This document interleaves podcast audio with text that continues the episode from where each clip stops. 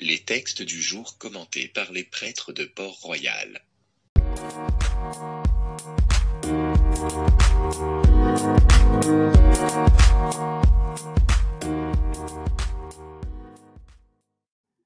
Évangile de Jésus-Christ selon saint Marc. En ce temps-là, aussitôt sortis de la synagogue de Capharnaüm, Jésus et ses disciples allèrent, avec Jacques et Jean, dans la maison de Simon et d'André. Or la belle-mère de Simon était au lit, elle avait de la fièvre.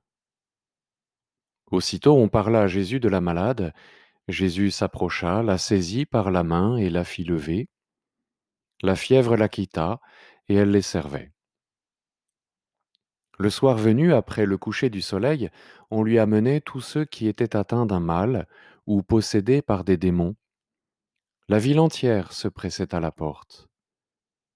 Il guérit beaucoup de gens atteints de toutes sortes de maladies, et il expulsa beaucoup de démons. Il empêchait les démons de parler, parce qu'ils savaient, eux, qui il était. Le lendemain, Jésus se leva, bien avant l'aube. Il sortit et se rendit dans un endroit désert, et là il priait. Simon et ceux qui étaient avec lui partirent à sa recherche. Ils le trouvent et lui disent, Tout le monde te cherche. Jésus leur dit, Allons ailleurs, dans les villages voisins, afin que là aussi je proclame l'Évangile, car c'est pour cela que je suis sorti. Et il parcourut toute la Galilée, proclamant l'Évangile dans leur synagogue et expulsant les démons.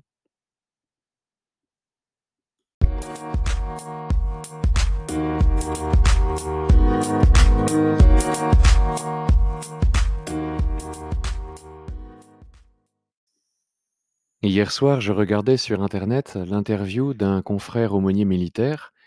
Il a été aumônier des paras, puis de la gendarmerie ces dernières années.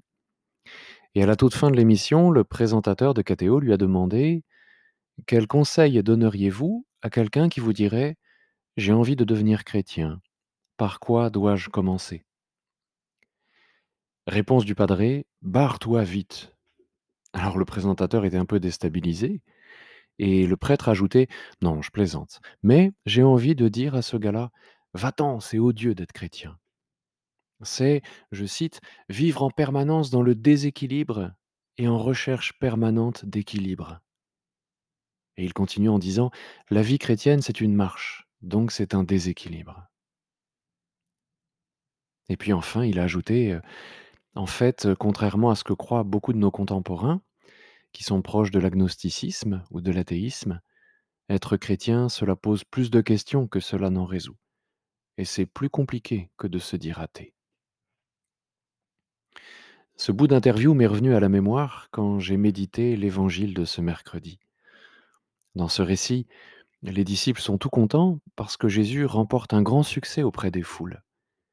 Et les disciples lui disent d'ailleurs, Jésus, tout le monde te cherche.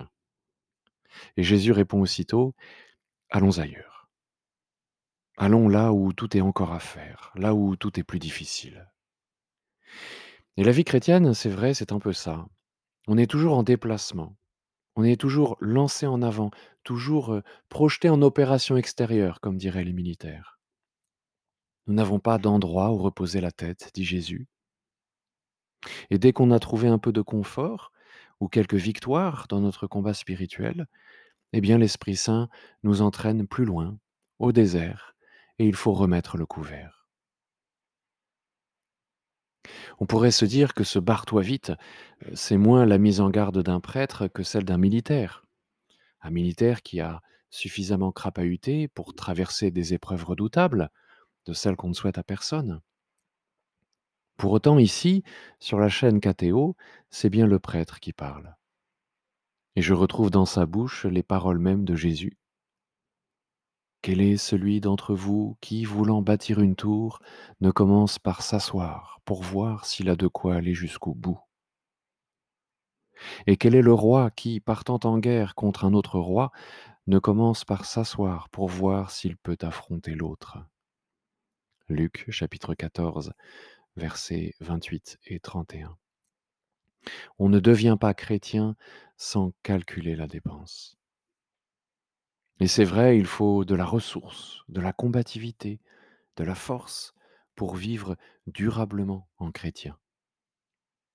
Et au bout du compte, c'est la fidélité et la constance qui fera de nous de bons apôtres. Comme il est dit aujourd'hui dans la lettre aux Hébreux, c'est parce que Jésus est allé jusqu'au bout qu'il a été capable de porter secours à ceux qui subissent une épreuve. Hébreux chapitre 2 verset 18. Depuis lundi, nous sommes retournés au temps ordinaire, selon notre calendrier liturgique. Eh bien ce temps, c'est celui d'un engagement constant, c'est précisément celui de la persévérance.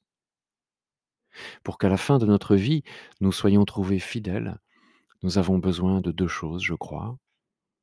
La première, c'est de garder le cap, c'est-à-dire de garder les yeux rivés sur le terme de notre pèlerinage, sur Dieu, le ciel, sa promesse. Et puis aussi, revenir sans cesse à la source.